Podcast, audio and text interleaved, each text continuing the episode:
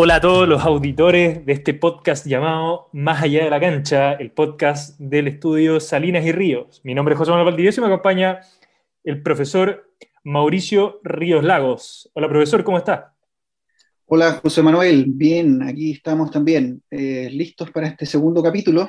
Para empezar tenemos un tema bastante interesante, por lo que tenemos que ir de lleno. ¿ah? Y hacer un poco la explicación que nosotros habíamos prometido en el, en el primer capítulo, que íbamos a tener un, mundialista para el segundo, y lo vamos a tener, no se preocupen, lo vamos a tener, pero por la contingencia, las noticias que pasan en el deporte, hemos decidido eh, tener eh, capítulos, podríamos decir, no sé si especial este, pero han sucedido noticias que nos han llamado a grabar un capítulo como el del día de hoy.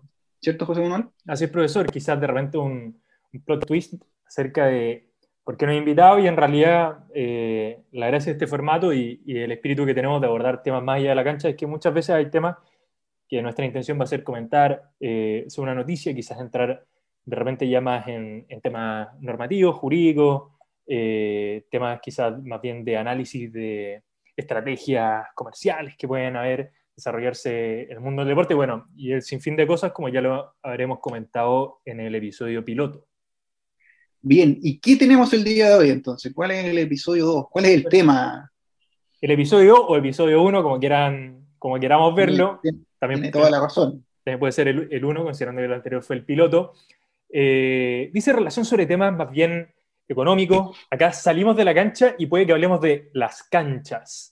¿A qué quiero ir con esto? Sobre temas de financiamiento en el fútbol, específicamente en este episodio abordaremos el tema del naming rights, ¿ya? los contratos de naming rights, vale decir, eh, de derechos por patrocinio, por uso de nombre, ¿ya? y más en detalle entraremos a ver el tema del caso de la Universidad Católica, eh, más precisamente de Cruzados, SAEP, considerando que hace pocos días ya eh, se confirmó que iba a ser claro quien haría uso de, de, esto que tanto había buscado Cruzados para poder hacer realidad el sueño de, la ampliación de su estadio.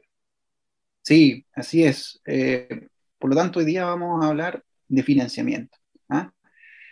Y dentro del financiamiento tenemos los naming rights, ¿cierto? Y lo importante acá es que, como toda actividad, el deporte, el fútbol, no es ajena a la económico, ¿cierto? Y por lo tanto tenemos que hablar de el fútbol como empresa. ¿ah? ¿Qué hace en este sentido el fútbol, la empresa, cómo funciona, cómo se financia? ¿ah?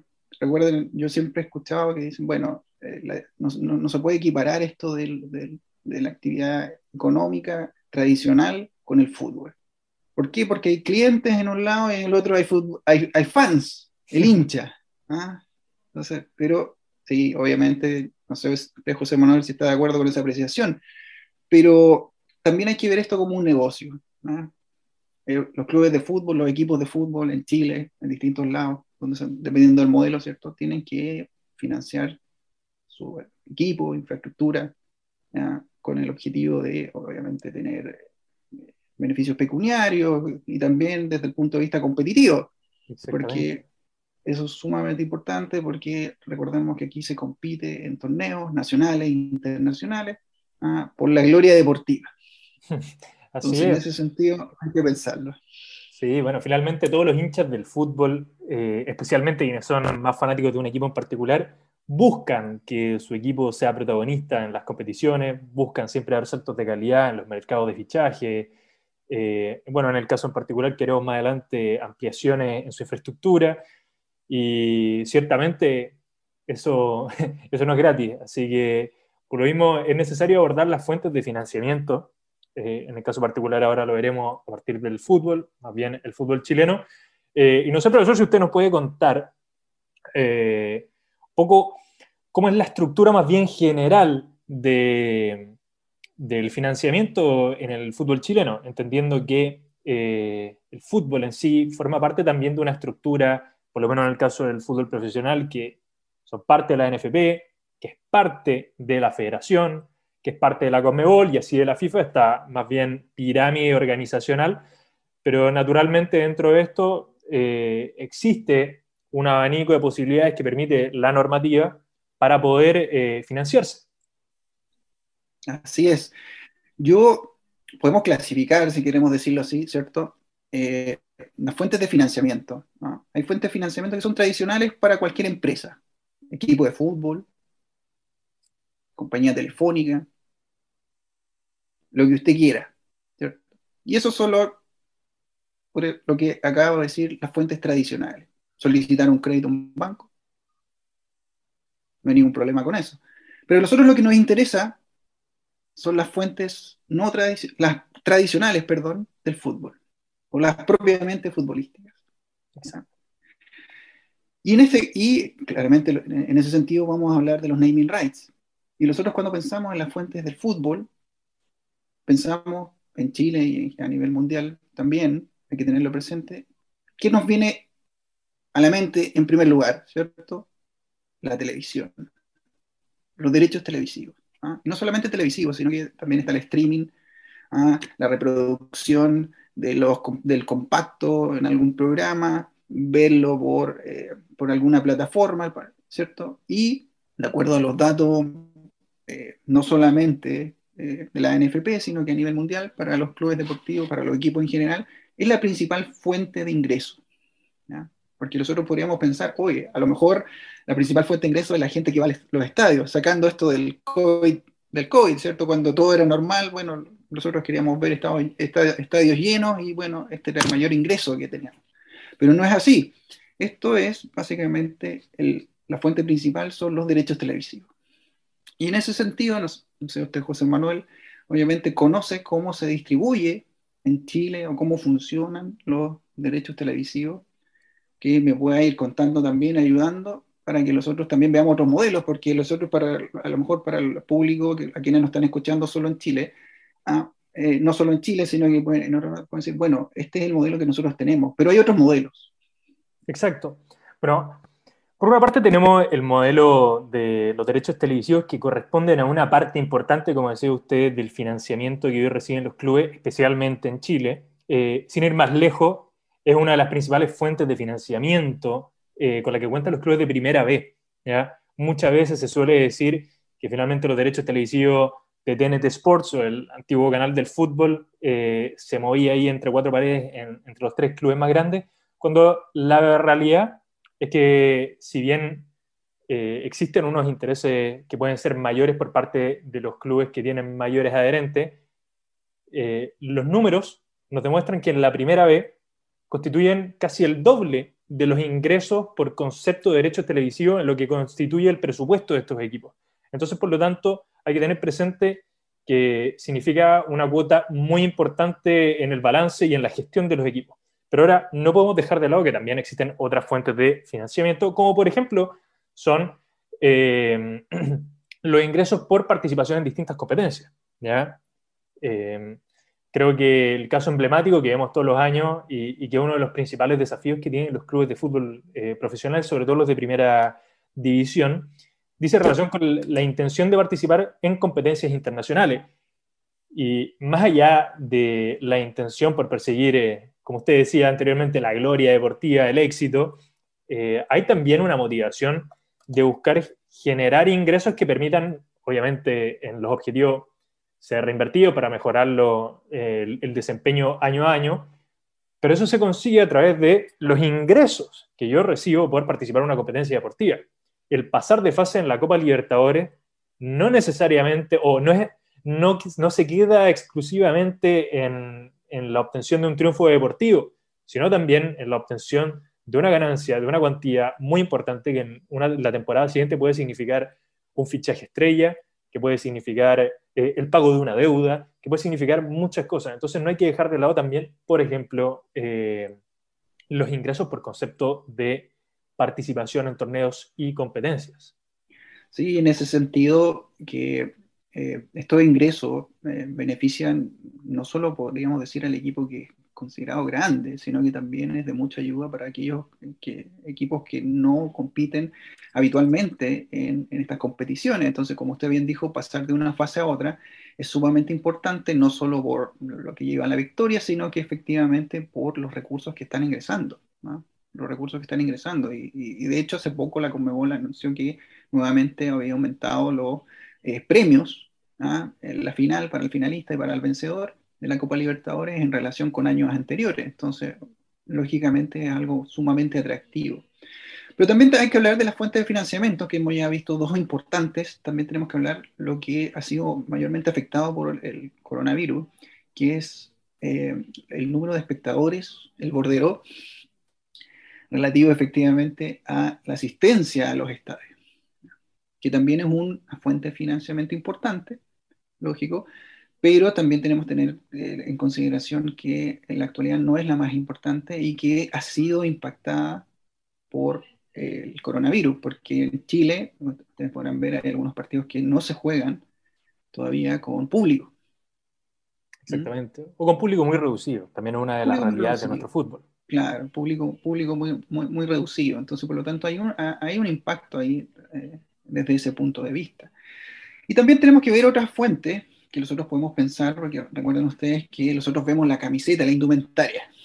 ¿Cierto? ¿Qué pasa con la camiseta de indumentaria? Y siempre salen las noticias que, bueno, que un determinado equipo eh, celebró un contrato ah, para que esté el, eh, el, símbolo, su marca, ah, en la camiseta, en la parte frontal, en la parte, en el dorso, ¿cierto? Eso es sumamente importante porque eso también eh, eh, eh, genera el ingreso de recursos frescos para los clubes, que nosotros podríamos decir, y también lo que hay dentro de las investigaciones, que podemos darnos cuenta que efectivamente hay tipos de patrocinadores. Exactamente. Efectivamente, nosotros tenemos, podemos ver eh, en algunas camisetas distintos, home center, etcétera, ¿ah? dependiendo. No, el señor PF. PD, PF, señor PF, transversal en nuestro fútbol. Claro, y donde, de, acuerdo a donde esté efectivamente en la camiseta, efectivamente el costo de aquello, el contrato que se celebre, ¿cierto? El acuerdo, es mayor o menor. ¿ah? Eso también es sumamente importante que podamos tener en consideración. Eh, José Manuel, otro. Bueno, tenemos, yo creo que ya quizás para ir eh, entrando en, tierra fértil de lo que queríamos desarrollar, creo que es necesario hablar ya más propiamente del patrocinio como forma de financiamiento. ¿ya? Eh, y cómo llegamos desde el patrocinio como un concepto más bien general al patrocinio entendido en los derechos, por ejemplo, de contratos de naming rights, como vendría a ser el caso de Cruzado y como veremos también en muchos casos, no solamente a propósito del fútbol. ¿Por qué, profesor, eh, ha tenido un desarrollo eh, tan grande o tan masivo en los últimos años el patrocinio como una forma de financiamiento, quizás por sobre eh, otras vías de financiamiento, como ya hemos comentado? Sí, esa es una muy buena, muy, buena pregunta y desde el punto de vista, podríamos decirlo, no jurídico, sino que podríamos decir financiero o de modelo de negocio alguna empresa, pequeña, mediana, gran empresa, le interesa, obviamente, que su producto, su marca, esté disponible, que se vea que, y se asocie con algún equipo de fútbol. Pero nosotros sabemos que en este caso, los equipos de fútbol en Chile es el deporte, el deporte más importante, el que más se juega, el más popular del país. Entonces, por lo tanto, vincular, como usted bien dijo, un ejemplo de una empresa, eh, que se vincule, que se vea, entonces es altamente atractivo para el negocio. Entonces, por lo tanto, esto hay que verlo desde ese punto de vista. O sea, si nosotros queremos, si, una empresa, por ejemplo, está extranjera y quiere tener una presencia en Chile, eh, a lo mejor una de sus principales ideas, primeras ideas va a ser, bueno, a lo mejor tengo que celebrar algún contrato, algún patrocinio ¿ah? de algún tipo con algún equipo de fútbol para ser más visible. Por ejemplo, los otros en Estados Unidos, nosotros vemos, siempre conocemos eh, Amazon, ¿cierto? Amazon, que es una marca que podría decir que casi se conoce en todo el mundo, pero a lo mejor una compañía japonesa como Rakuten no es tan conocida. ¿ya? Pero ¿qué hizo Rakuten? Rakuten está en los equipos de la NBA o está en el, si no me equivoco, también está en el Barcelona. Usted me corrige. Así es, está entonces, en Barcelona hoy en día.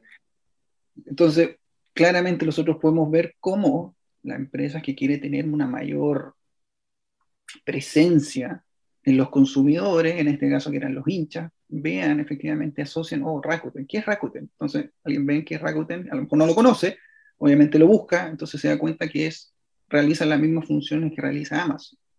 Entonces, por eso, actualmente, como estamos en, esto del, del, mercado, del modelo de negocio, es sumamente atractivo ser vinculado con distintos equipos, no solo de fútbol, sino que también de las actividades deportivas. Así es.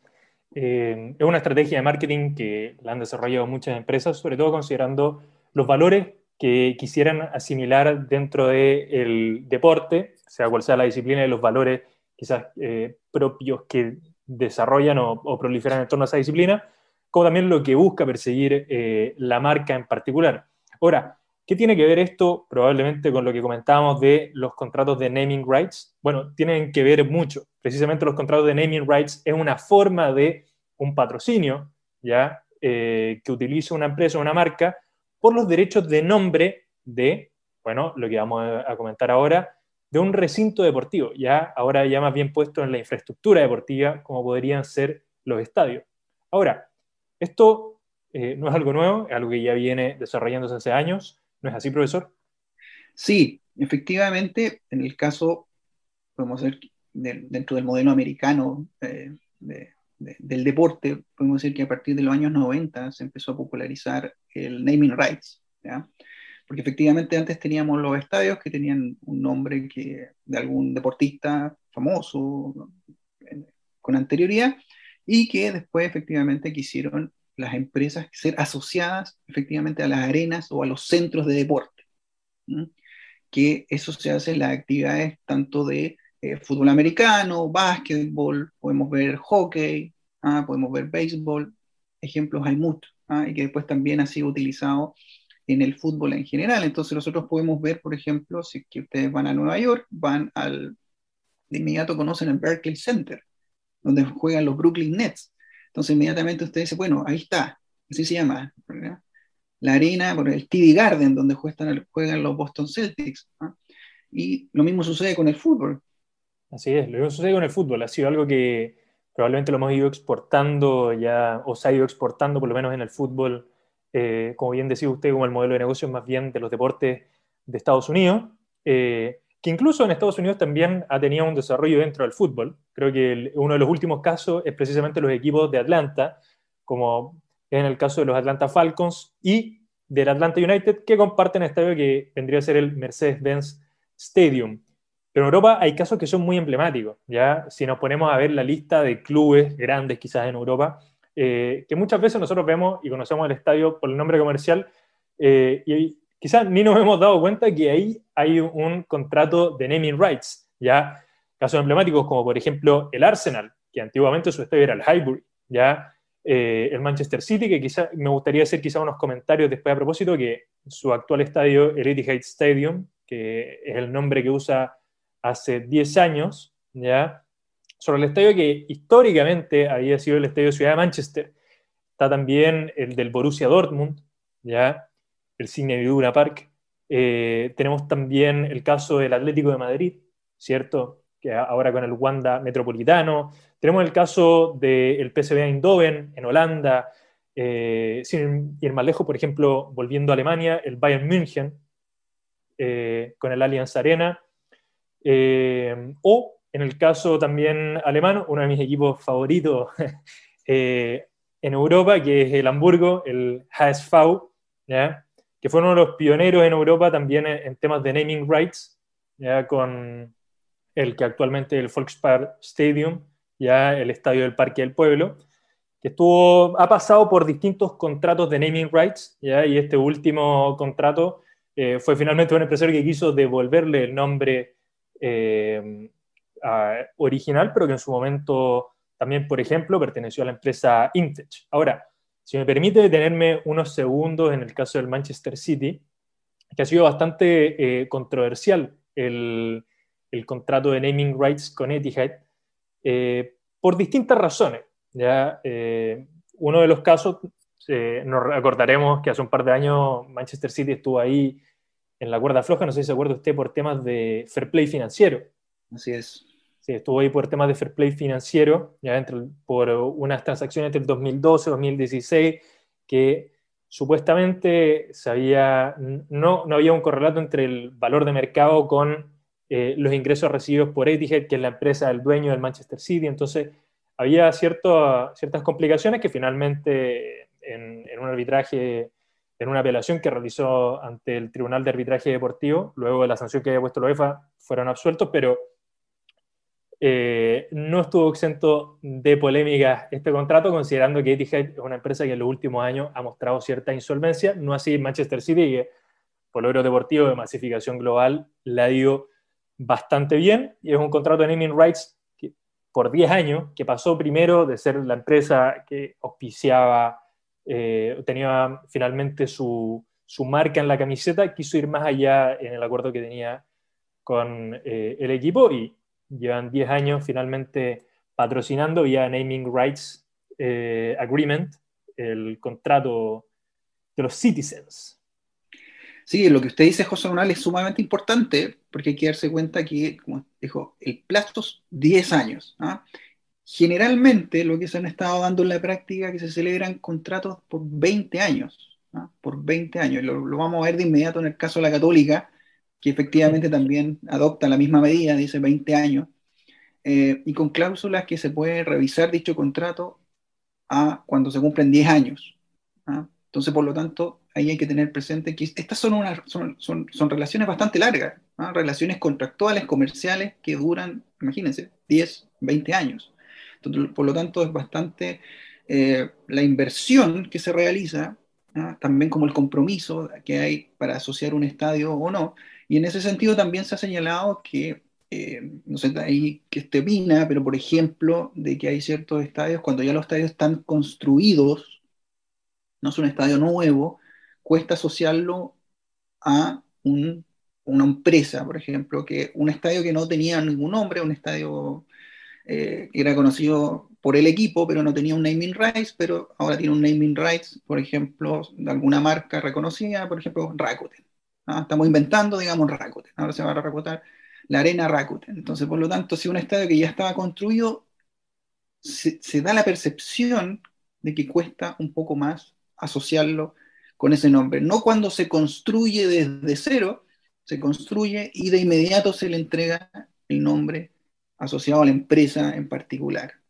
Exactamente. Creo que el caso quizás más tradicional y probablemente los futboleros que estén escuchando este podcast pensarán inmediatamente en el Wanda Metropolitano, que creo que nadie lo va a llamar de otra manera precisamente porque es un estadio nuevo del cual cuenta hoy día los colchoneros. Pero ahora volvamos a Cruzado entonces. ¿Qué pasa con Cruzado? ¿Ah? Veamos un poco la historia, ¿qué es lo que pasó? Bueno, ¿qué, es, lo que pasó? ¿Qué es lo que pasó con Cruzado?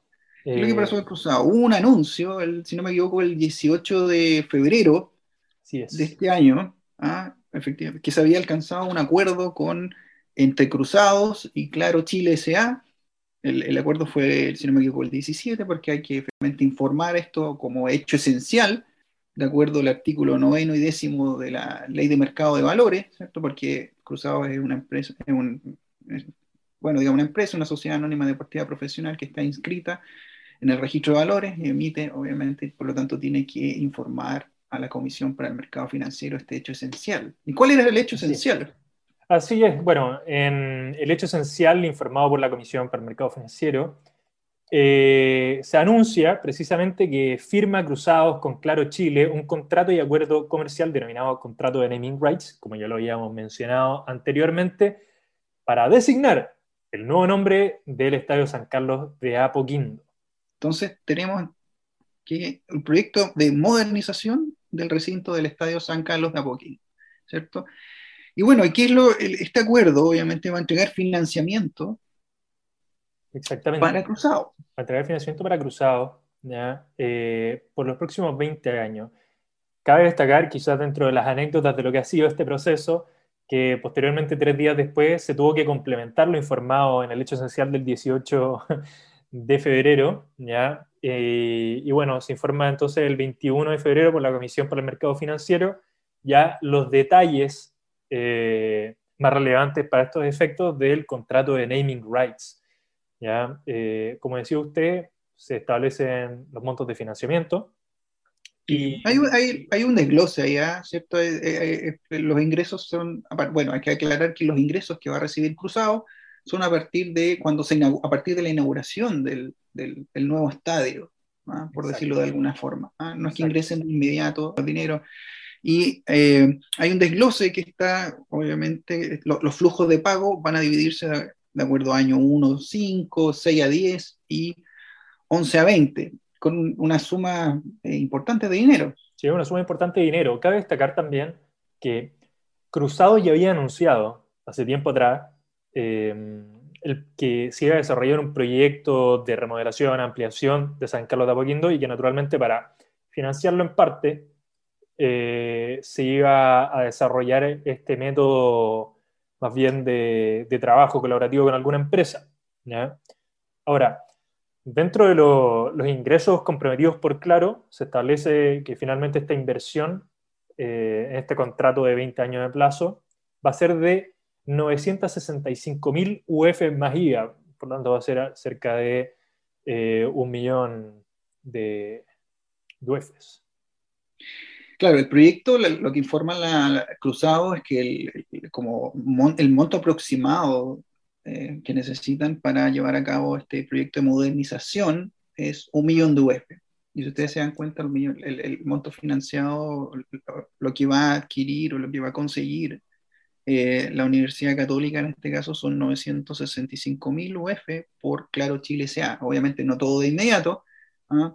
Nosotros recién lo dijimos que está parcelado el pago de acuerdo a ciertos años, pero es una cifra que eh, equivale, no sé, un 80, un 90% de todo, de todo el financiamiento que tiene, si uno, si uno se puede dar cuenta. Y también, efectivamente, y la Católica también nos dice, Cruzado nos dice cuáles son las otras fuentes de financiamiento que va a utilizar para este proyecto. Así es. Y en ese caso hay que tener que tiene que, dice que bueno, pues como es una sociedad anónima deportiva, regulada por su propia ley y, supletoriamente por la ley de sociedad anónima, ¿cierto? Tiene, puede utilizar como forma de financiamiento la emisión de deuda, en ese caso un bono o efectos de comercio, un pagaré, por ejemplo, ah, pero también ha, transparentado que puede solicitar un crédito bancario. Crédito bancario. Y la última forma que tendría para financiar es básicamente hacer un aumento de capital. Yo creo, profesor, también que eh, es importante reconocer, por una parte, el mérito en la gestión que realiza Cruzados al haberse atrevido a buscar esta forma de financiamiento y, de trabajo con una marca, con una empresa en particular, para la obtención de un financiamiento distinto a los medios tradicionales que se habían ocupado en el fútbol chileno, y también considerando que lo que se hace eh, es una suerte de, de apuesta en, el sentido de fijar a 20 años plazo eh, cuál puede ser el potencial valor ¿ya? de la marca respecto sobre su estadio. ¿ya? Eh, entonces, en ese sentido, creo que también es, muy interesante el hecho de que se haya desarrollado, por ejemplo, los marcos más o menos internacionales de trabajo colaborativo por eh, contratos de naming rights es una fuente de financiamiento que no se estaba aplicando en Chile hasta el día de hoy. Por, lo tanto, es una forma que yo creo que vamos a ver si es que hay algunos otros equipos de fútbol que se animan efectivamente a, adoptarla o no. Eh, ahí, vamos a estar atentos a aquello, hay que, tener hay que tener esa consideración.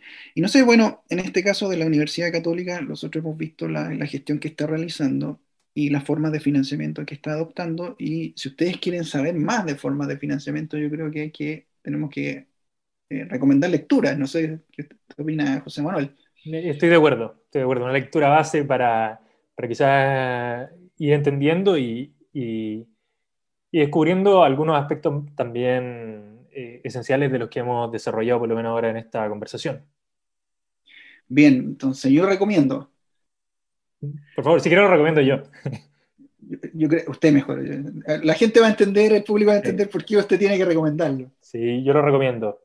Mire, voy a buscar el nombre eh, completo de un artículo. Ustedes lo pueden encontrar en la revista chilena de Derecho y Ciencia Política, la edición de julio de 2021. El artículo llamado Análisis y Críticas a las Fuentes de Financiamiento de los Clubes de Fútbol Profesional Chileno, eh, escrita por mi compañero de podcast, profesor Mauricio Ríos Lagos, ¿ya? donde precisamente se tratan varios de los puntos más desarrollados, por supuesto, de lo que hemos conversado en este podcast, eh, haciendo especial énfasis en ciertas fuentes normativas, por supuesto, sobre los modelos de financiamiento del fútbol profesional chileno. Ustedes podrán encontrar ciertos aspectos a propósito del financiamiento de los clubes de fútbol deportivo, eh, cuáles son las características propias del fútbol, eh, los tipos de financiamiento, como por ejemplo la participación en torneos de competencias, patrocinio, em,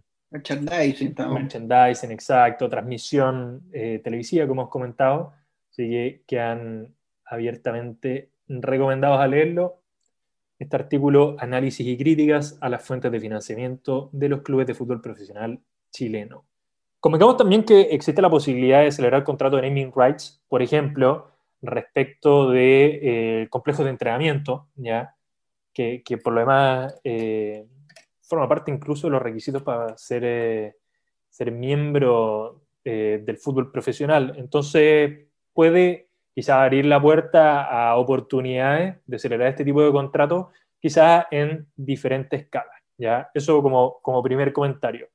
Como le decía, yo creo que esto va a generar ventajas comparativas, no me cabe... Tengo todo para creer que, por ejemplo, clubes como Colo Colo podrían perfectamente buscar hacer eh, o llevar a cabo casos similares considerando el beneficio económico que les puede reputar.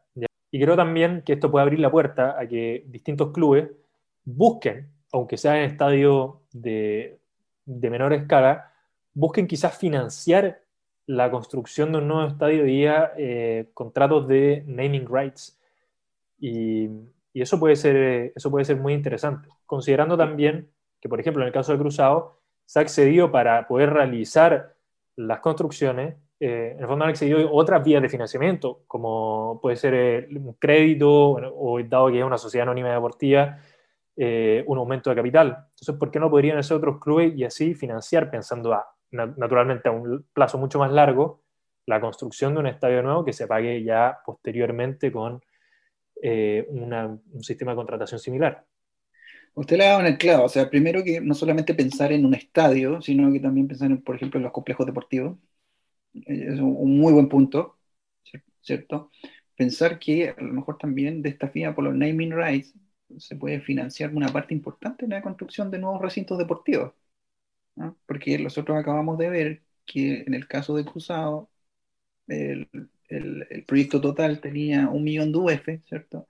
Y lo que aportaba Claro Chile son 965 mil. Obviamente es parcializado el pago, estamos claros, pero si ustedes pueden ver que es eh, una suma bastante, bastante, importante de financiamiento. Entonces, eh, puede ser una vía totalmente válida puede ser una vía totalmente válida para otros equipos deportivos para que la puedan tomar y, remodelar, reconstruir nuevos recintos deportivos, estadios, etcétera. Por lo tanto, eso yo encuentro que es sumamente importante lo que, lo, que acaba de decir. Sí, y convengamos quizás dos detalles en el caso del contrato de naming rights de Cruzado.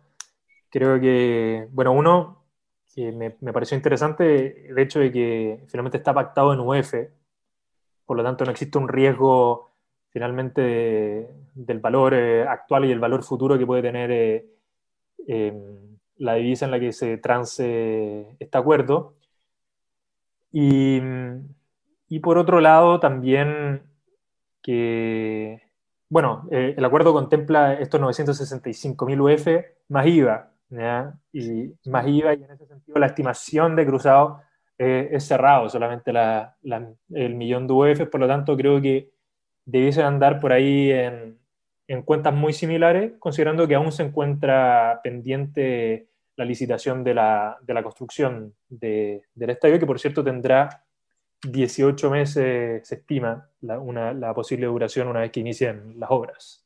Claro, en ese caso, la, Cruzados tendrán que entrar a jugar en otro, eh, arrendar, en, hay que tener en consideración que va a tener que empezar a arrendar, lo más probable, eh, otro recinto para disputar sus partidos. Entonces no va a estar disponible por 18, 18 meses, no, va a estar disponible en San Carlos de Poquindo, pero va a tener que también desembolsar una cantidad de dinero por por ejemplo, jugar en el Estadio Nacional, si quisiera jugar en el Estadio Nacional. Entonces ahí, entre sumando y restando, efectivamente es bastante efectivo el, el, acuerdo que ha tomado la Universidad Católica de Naming Rights desde el punto de vista financiero, para que hablar desde el punto de vista de marketing, que también es, para la empresa, claro, es un, un beneficio sin duda alguna. Absolutamente. Bueno, y creo que dejó la puerta abierta para, por un tema, quizás por último para que lo anunciemos metiéndonos en la cancha, que es el tema de arrendar estadio, ¿cierto? ¿Qué pasa, por ejemplo, si no tiene la capacidad suficiente para albergar, para albergar perdón, cualquier eh, tipo de partidos? Sí, ahí hay que ver el proyecto que tiene la Universidad Católica en el sentido de que la Universidad Católica es un equipo que juega copas internacionales Ah, entonces, por lo tanto, me imagino que tendrá pensado eh, cumplir con, lo, eh, con la capacidad que le permita disputar, por ejemplo, eh, cuarto final, semifinales, una final y no tener que moverse, por ejemplo, al Estadio Nacional. Entonces, me imagino que eso es sumamente importante porque al final esa es la localía. Mire, le traigo el dato. Cuénteme, por favor. le traigo el dato a nivel de exigencia FIFA, o más bien, San Carlos de Apoquindo hoy tiene una capacidad máxima de 16.000 espectadores, ¿ya? pero eso es bastante, eh, siendo muy ambicioso, considerando que entre las entradas que ponen a la venta, los aforos máximos ahora por el tema de COVID, pero por lo general oscila, y ha oscilado los últimos años con estadio lleno, o sea, ya con todas las entradas vendidas que se han entregado, 13.000, de repente 14.000, quizás 15.000 hace años. ¿Ya?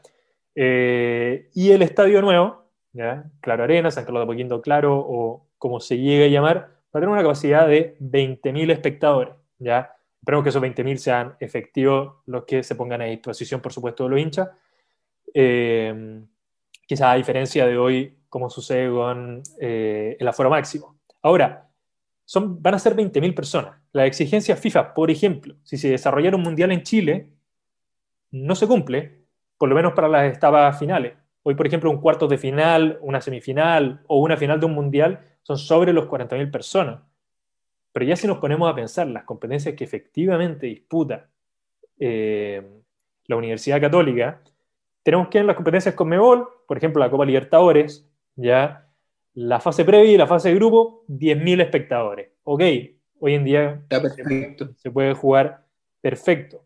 Pero octavos y cuartos de final están rondeando los 20.000 espectadores, ¿ya? ¿cierto? El aforo. Sí se ha jugado octavo de final en San Carlos de Apoquindo, pero ahora va, va a estar calzando ya más bien el límite y muy lejos se ve, por ejemplo, jugar una semifinal, porque la semifinal, según lo acordado en los últimos años por la Comebol, asciende a 30.000 espectadores. ¿ya? Si bien la final hoy se juega en cancha neutra, por lo tanto es, un, es más bien un problema eh, quizás resuelto involuntariamente, eh, hoy una semifinal no se podría jugar en el San Carlos de Apoquindo Nuevo, cosa que también supone un desafío y quizás pensar también a futuro eh, cómo resolver eso en 20 años más. Sí, o sea, también hay que pensar, hay que tener en consideración dónde está ubicado el estadio, el impacto que va a tener urbanístico, eh, vial también, y, a lo mejor no es posible por estructura aumentar de los 20.000 entonces ahí hay que, tener, hay que saber las condiciones un poco de allá del, proyecto, podríamos decir, arquitectónico, de construcción en concreto, de por qué efectivamente se llega desde 16.000 a 20.000 y no, no por ejemplo, 25.000.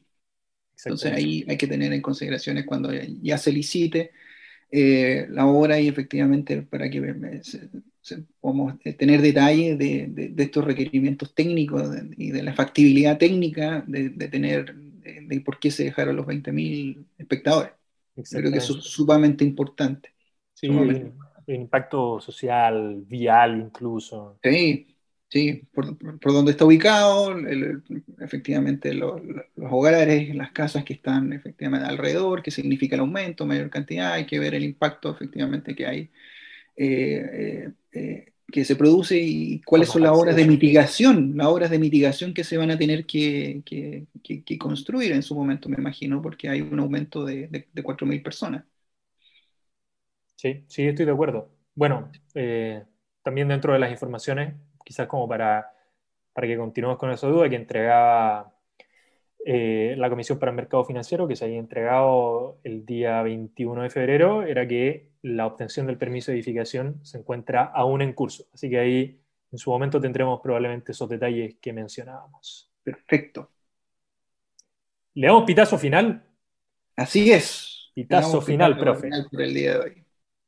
Agradecer entonces a todos los quienes han compartido con nosotros el día de hoy este interesante tema, financiamiento, naming rights, el caso de la Universidad Católica, y nos volvemos a ver la próxima semana con un nuevo tema en Más allá de la cancha. Así es. Muchas gracias a todos quienes están escuchando. Los invitamos a compartir este podcast, ojalá en sus redes sociales, a que puedan seguir también a Salinas y Ríos en las distintas redes sociales. Y bueno, muchas gracias, profesor. Nos vemos en una próxima conversación, un próximo tema, más allá de la cancha. Bien.